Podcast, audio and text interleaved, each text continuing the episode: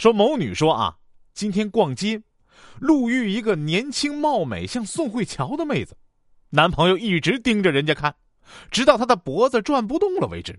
她回过神儿，发现我冷冷的看着她，谁知道她脑子转得快，镇定的对我说：“哎，你刚看见那女的了吗？我看了她那么久。”愣是没有找到比你强的地方。说有一天啊，可乐和咖啡在聊天，可乐问咖啡：“你觉得我们俩谁更长寿啊？”咖啡慢悠悠的回答说：“呃，我也不知道啊，这要看你平常作息正不正常，有没有运动啊。”聊着聊着，可乐就没气了。说牧师看了看他，对我说。你是否愿意娶她，让她成为你的合法妻子？我说，我愿意。他又上下打量了他一番，对我说：“让我再问你一次，说如果有一天啊，你老婆问你，她跟她的闺蜜谁漂亮？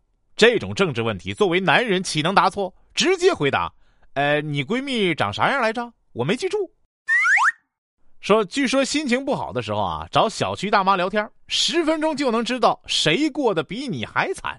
我立马去找小区门口的大妈啊，向她诉说我的悲惨生活。